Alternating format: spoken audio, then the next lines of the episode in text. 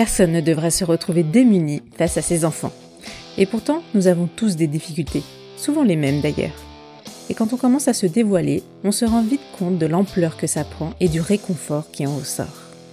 Je suis Nadia, accompagnatrice parentale, thérapeute et double maman, et aussi la créatrice de ce podcast.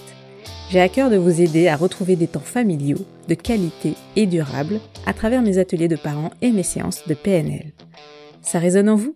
Alors vous avez la possibilité de réserver un appel découverte via mon site et on discutera ensemble de comment on peut travailler. Bienvenue et bonne écoute. Avant de commencer l'épisode, je voulais euh, revenir euh, sur le format de, mes épisodes. Euh, vous avez peut-être remarqué que je suis repassée en format interview, tout simplement parce que ça me prend énormément moins de temps et qu'aujourd'hui je consacre quand même plus de temps à, ma nouvelle activité professionnelle qui m'épanouit énormément. Donc euh, pour garder tout le tout le contenu, tout l'intérêt de, mes discussions avec mes invités, euh, je décide de faire le moins de post-traitement possible. Donc je garde ce format interview. Et, euh, et en plus, je suis vraiment contente parce que mes questions sont quand même beaucoup plus pertinentes qu'au début. Euh, j'ai eu pas mal de retours là-dessus, donc euh, voilà, j'ai euh, moins honte, on va dire, à laisser en format interview. Bon, c'est peut-être mon syndrome de l'imposteur qui parle. Alors, aujourd'hui, je vous propose un, un tips que j'ai très peu travaillé. Enfin, j'ai pas fait d'écriture. D'habitude, j'écris toujours mes épisodes avant de avant de, de vous les livrer. Mais aujourd'hui, j'ai envie de faire ça de manière euh, live entre guillemets. Et donc, je vais vous, vous parler d'une personne que j'ai accompagnée. Alors, euh, bien sûr, je ne donnerai aucun détail euh, d'identité de cette personne, euh, puisque bah, je préserve le, le secret euh, professionnel et l'anonymat. Et puis, et puis, bon, ça, ça, ça, ne, ça n'aidera pas à comprendre. je vous donnerai tous les détails qu'il faut pour comprendre la situation. Donc si vous avez euh, découvert le teaser d'hier, vous savez qu'aujourd'hui que je vais vous parler des violences euh, verbales et physiques que l'on peut avoir en tant que parent euh, sur ses enfants.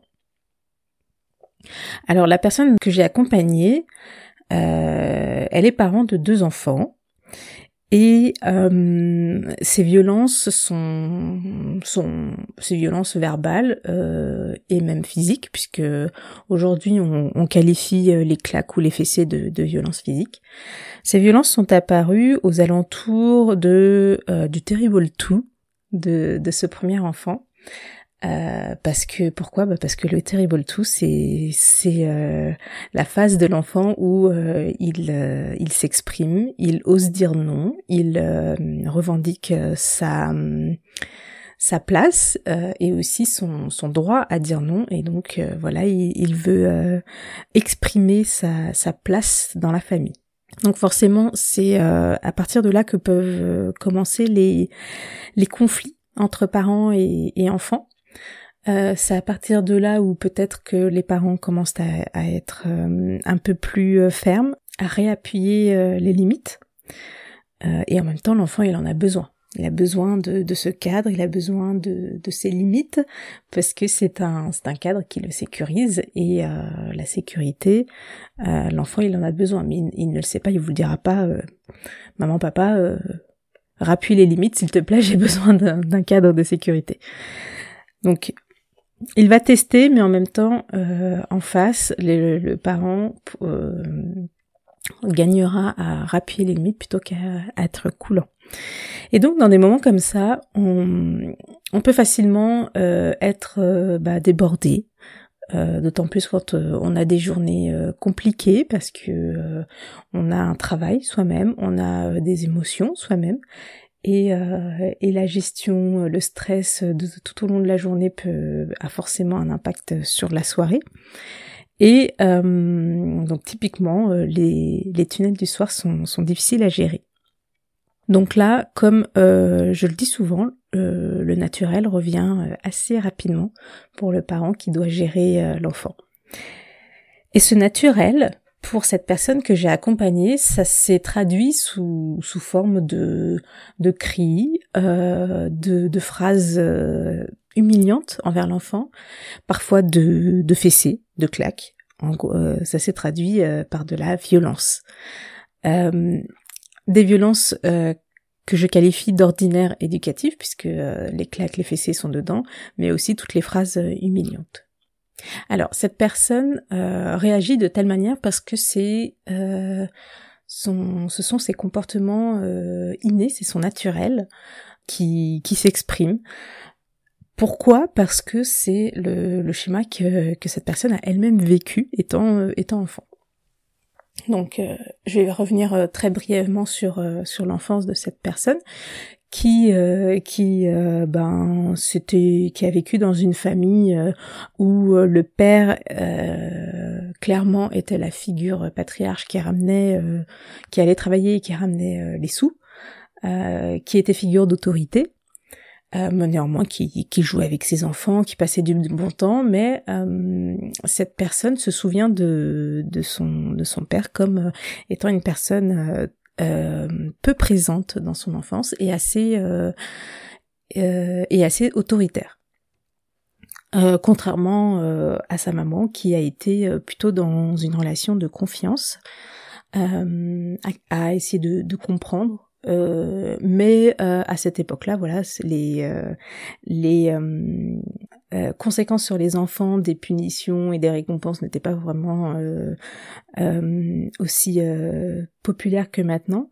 Donc, donc cette personne utilisait, était complètement dans un schéma traditionnel de l'époque. Donc, la personne que j'ai aidée s'est construite dans ce schéma-là et euh, se souvient notamment d'une euh, d'une claque qu'elle dit elle-même méritée euh, par son par son propre papa. Et et ne revient même pas dessus en disant bah voilà c'était mérité j'avais fait une grosse bêtise donc donc voilà. Donc quand on est dans ce schéma là forcément on, on reproduit ce qu'on a connu ce qu'on a vécu et ce qui nous a forgé donc, cette personne reproduisait euh, ce schéma-là. Quand elle estimait que son propre enfant méritait une correction, elle, euh, donnait cette correction, euh, soit par des gestes, soit par des mots. Alors, comment on a travaillé ensemble? Je vous ai déjà dit dans l'épisode où je, je, décris la PNL que on s'intéresse au comment et non au pourquoi. C'est-à-dire qu'on va s'intéresser à, on va prendre une situation euh, typique où euh, la personne euh, va mettre une claque à son enfant. On va décortiquer les éléments et s'intéresser à, à, quelle stratégie se mettre en, place dans, sa tête pour arriver à cette situation finale qui est la claque. Euh, le pourquoi, c'est ce que je viens de, vous, euh, de vous donner euh, via l'histoire, l'enfance de cette personne. Pour certains parents, ça peut suffire à prendre conscience euh, qu'ils reproduisent un schéma qui n'est pas forcément bon pour l'enfant, euh, qu'ils reproduisent entre guillemets bêtement sans chercher à voir ailleurs. Cette réflexion peut suffire à changer de comportement. Et donc, euh, et donc tant mieux. Il n'y a pas besoin d'un accompagnement plus euh, plus poussé. Mais pour d'autres, euh, ça suffit pas. Il faut euh, il faut accompagner la personne dans un une vraie dynamique de changement profond et on va montrer très concrètement au cerveau une stratégie différente. Alors avec cette personne, ce parent, on a étudié sa stratégie euh, qui consistait à donner, euh, à, être violent euh, face à son enfant. Alors la stratégie en elle-même, elle repose beaucoup sur du sur du dialogue interne. La personne se fait elle-même en fait une, une réflexion en se disant bah là il n'écoute pas. Je suis obligé de, répéter. je suis obligé de m'égosiller. les mots que je dis ne suffisent plus. Donc tout ce processus de, dialogue interne, il se fait au moment où euh, l'enfant en question, bah, il est, euh, il écoute pas du tout euh, pour aller, pour aller s'installer à table ou pour aller prendre un bain typiquement, et il continue dans son jeu. Alors forcément, ce dialogue interne que se fait la personne que j'accompagne, c'est pas du tout les intentions de l'enfant. Euh, c'est vraiment à distinguer. C'est quelque chose que euh, euh, le parent se dit intérieurement. Il n'est jamais allé consulter l'enfant. qu'est-ce que tu fais là Pourquoi tu me demandes de crier? Enfin, il n'y a, pas eu ce genre de questionnement. Il n'y a pas eu ce genre de demande non plus de la part de l'enfant. Donc, c'est important de, de bien comprendre ce point parce que c'est purement un raisonnement interne aux parents. L'enfant n'est pas euh, là pour dire euh, je, je, je, ne veux pas euh, obéir parce que je veux je veux jouer ou quoi que ce soit. C'est important parce que c'est au final ce raisonnement interne qui va venir que la personne est arrivée à lui mettre une claque ou une fessée et euh, s'en s'est suivi un sentiment de colère, d'énervement et un ressentiment de, de culpabilité après. C'est important de bien comprendre que c'est un raisonnement interne puisque c'est comme cela qu'on va pouvoir agir sur ce raisonnement interne et venir déconstruire cette stratégie pour y mettre fin au final. C'est ça le but que l'on veut.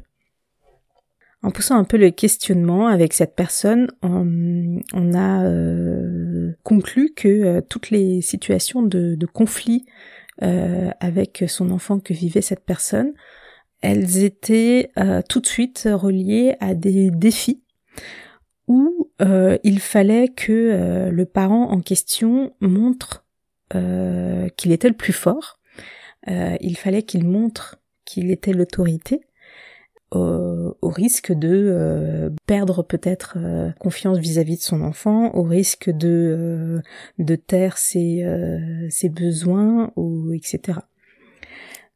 cette personne en avait complètement conscience, mais elle n'arrivait pas à sortir de ce cercle vicieux, donc de ce déclencheur, de ce raisonnement interne et de ce geste ou de cette parole qui au final partait. Donc on a vu que euh, le problème résidait essentiellement dans ce raisonnement interne, euh, dans ce dialogue interne que se faisait euh, cette personne. Et dans ce dialogue interne, il y a un certain nombre de croyances que j'ai énumérées au, début, qui sont des croyances limitatives. donc clairement, ce parent en question se disait je suis obligé de m'égosiller. Ça, c'est euh, une croyance euh, limitative puisque personne n'est venu lui mettre euh, le couteau sous la tempe pour dire en disant égosie-toi. Donc cette personne s'est mise toute seule dans cet état-là et pense fermement et y croit dur comme fer qu'elle est qu'elle était obligée de s'égosiller à ce moment-là. deuxième croyance limitative, les mots ne suffisent plus ou d'un moment, quand euh, c'est vrai qu'un parent euh, demande euh, une, deux, trois, quatre, cinq, six, dix fois, vingt fois les choses, oui, en tant que en tant qu'humain, on se dit au bout d'un moment, on se dit tous au bout d'un moment, bah, les mots ne suffisent plus. c'est pour ça que je, je conseille très fortement aux parents de ne pas répéter une ou deux fois maximum mais euh, au-dessus vous vous faites euh, du mal, vous ne vous respectez pas, donc euh, vraiment sortez de ce schéma-là. Alors là vous allez me dire mais ok mais on fait comment pour pour se faire entendre si on répète pas plusieurs fois? Alors j'ai envie de, de comparer deux situations. Une situation où vous avez répété X fois et où l'enfant n'a pas obéi. si vous aviez répété qu'une ou deux fois, l'enfant n'aurait pas obéi non plus. Mais vous, vous serez préservé. C'est vraiment dans cette euh, optique euh, de, préservation de, l'adulte que, que ce, conseil est utile, de vraiment éviter de, répéter euh, les, ordres ou les invitations à l'action pour l'enfant, pas plus de deux fois.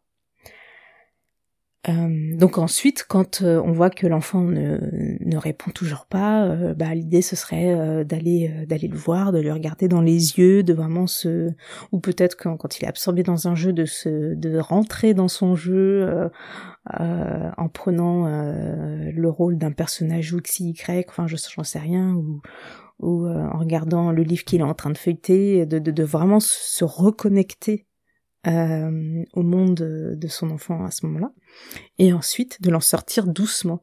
Voilà, vous, vous tendez la main pour venir l'en sortir euh, plus efficacement. Donc voilà, il y a d'autres, il y a d'autres astuces, mais là c'est pas le sujet. Donc euh, les mots ne suffisent plus, voilà, pour euh, pour sortir de cette croyance limitante, c'est vraiment de se forcer à à, euh, à répéter pas plus de deux fois. Une autre croyance limitante que que la personne que ce parent a, a exprimée, c'est que plus elle répétait, plus elle voyait l'enfant ne pas bouger, et plus elle se disait qu'elle était en train de perdre vu que elle, elle était, euh, vu que cette personne euh, modélise euh, tous les conflits dans des sortes de défis, elle était en situation de défaite et en même en allant un peu plus loin, elle se considérait laxiste si elle laissait passer ce, ce cette non-obéissance comme ça sans rien dire. Donc euh, là encore, c'est le raisonnement interne qui, qui euh, continue et qui euh, et qui va encore un peu plus loin. Mais voilà, il y a un rapport à la défaite et au laxisme qui est assez compliqué pour cette personne. Donc voilà pour les croyances limitantes. le fait de d'appuyer là-dessus et de mettre en avant ces croyances, ça a été à la fois une révélation et à la fois non, puisque cette personne, ce parent, était euh, inconsciemment savait toutes ces toutes ces croyances là. Mais le fait de souvent le fait de qu'elle soit exprimée par une autre personne, qu'elle soit identifiée et pointée du doigt, ça ça permet à la personne aidée de les prendre pour cible, de se dire ok, euh, s'il y a quelque chose sur lequel travailler, c'est sur ces croyances limitantes là que je pensais que ce n'était pas un problème, mais aujourd'hui on me montre par A plus D que c'est un problème, donc on, va, on peut, travailler dessus. Cette personne a aussi euh, un certain nombre de, critères et de, valeurs qui, lui sont chers et qui là ont, ont été transgressés. Euh, c'est aussi pour cela que euh, cette, ce parent a été repoussé dans, dans ses retranchements et que et que voilà la, la, violence de, de, sa part est sortie. Euh, quand on a euh, nos propres euh, valeurs qui sont transgressées, en général, c'est c'est souvent les les faits ultimes qui nous qui peuvent nous mettre dans des dans des grandes colères ou, ou qui peuvent nous faire faire des choses qu'on regrette plus tard. En général, toute cette étude là que je vous présente, ça s'appelle un réseau de Gordon. Et ben, en fait, on, part d'une situation très précise pour euh, faire un état de lieu de, tout ce qui se passe euh, autour de cette situation. Donc euh, décrire la stratégie cérébrale qui se met en place, identifier les croyances, les critères, savoir exactement quel, quel était l'objectif de la personne, quel était son état désiré, et, et quel était ben, en fait l'état problématique. Ce réseau de Gordon, il est très puissant puisqu'il permet de faire un état des lieux et ensuite, avec cet état des lieux, on vient travailler sur ce qui est vraiment euh, le plus impactant. Et ici, on a vu que le raisonnement interne de la personne, avec les différentes croyances limitantes qui transgressent ces différents critères et valeurs, était vraiment, euh, enfin, prenait une place centrale dans la stratégie euh, cérébrale qui menait à la violence physique ou verbale. Donc, euh, j'ai proposé à cette personne de travailler sur ce raisonnement interne. Et donc, j'ai proposé à cette personne de, changer euh, les comportements en proposant un protocole de PNL euh, qui donne au cerveau un autre schéma euh, neurolinguistique, un autre, euh, un autre chemin pour accéder à un sentiment ou un état différent. Donc concrètement, le parent vient modéliser dans sa tête par une image ou une petite scène euh, l'état dans lequel il se sent quand euh, il se sent défié. comme on a vu, toutes ces situations de conflit étaient des défis qu'il fallait qu'il relève, qu'il fallait qu'il revienne vainqueur, etc., etc. Donc toutes ces en partant d'une situation en particulier, s'il faut, euh, j'ai demandé à cette personne de donc de modéliser cela avec une image ou une mini-scène qui représenterait très bien son état et la violence après qui, qui en résulte. Donc la, la, personne construit cette image dans sa tête et ensuite je lui demande de construire une image où euh, c'est quelque chose qui la qui la l'agace un petit peu, mais sans plus. Donc je lui ai demandé de construire cette image là ou euh, d'en faire une, une mini scène euh, et j'ai amplifié cette image avec euh, avec beaucoup de lumière, avec euh, beaucoup de chaleur. après, ça dépend si la personne est, plutôt visuelle ou kinesthésique ou auditive. Mais voilà, de d'essayer de de rendre cette image-là plus attrayante que l'autre. Et ensuite, on a effectué le protocole de PNL qui consiste à venir remplacer cet état interne de, de, de profonde colère, de, défiance et qui amène à la violence, par euh, l'autre état interne de euh, agacement, de, quelque chose de, plus léger. Et donc là, avec cette personne, on, on a tout de suite constaté qu'il y avait un peu plus de légèreté dans, euh, dans ces situations-là. Souvent, la question qui m'est posée, c'est est-ce que sur le long terme, ce changement de comportement est efficace? Et euh, c'est une très bonne question, mais euh, il n'y a pas d'étude euh, en, PNL qui a été fait dans la mise en pratique de, de protocoles de ce type-là pour savoir si dans un mois, un an ou dix ans, le changement de comportement est toujours efficace ou pas. Cependant, j'ai envie de dire, c'est pas vraiment le plus important puisque ici on, est venu donner euh, un nouveau chemin neuronal suite à un déclencheur à une personne. Ça veut dire qu'on a initié un nouveau chemin, une nouvelle direction au cerveau. À partir de là, euh, le cerveau a abandonné son ancien chemin, son ancienne stratégie, qui amenait à la, à la grande colère, à la, au défi, à la défaite et à la violence. Il a abandonné ce chemin-là et il est venu euh, créer de nouvelles, euh, de nouvelles connexions avec euh, autre chose. Donc il y a une multitude de changements qui se créent dans cette chez cette personne. Donc des changements qu'elle dont elle peut être consciente et de changements dont elle est inconsciente, mais qui aura aussi un lien avec ce protocole. À partir de là, cette personne, elle choisit le, comportement qu'elle veut avoir, elle choisit euh, bah, la, direction qu'elle a envie de donner à sa, barque. Voilà ce que je peux en dire sur ce, protocole et ce changement opéré par cette personne. Bien sûr, dans les jours qui ont suivi, euh, il y a eu euh, une réelle amélioration des, euh, réactions de cette personne. Maintenant, il faut laisser aussi du temps au temps. il faut reprendre la stratégie des petits pas et aussi se féliciter quand pour chaque pour chaque marche gravie et, euh, et, donc il faut, euh, cette personne aura besoin de temps pour que cette, euh, ce nouveau comportement de, se transforme en habitude bien ancrée et que ce comportement devienne son, son, nouveau naturel. À travers ce, ce cas particulier de, de, cette personne qui, qui a bien voulu que je, je partage son, le travail effectué ensemble, bah, je voulais vous, vous dire que euh, rien n'est gravé dans le marbre, rien n'est euh, définitif, rien n'est inscrit dans une fatalité. On peut changer vraiment euh, tout comportement profondément ancré en nous, qui nous définit, si on en a envie. Et bien sûr, ça va être là la condition la plus importante, c'est d'en avoir envie, c'est de vouloir ce changement. Si on vous euh, incite fortement à changer, à aller voir quelqu'un, ça va pas marcher.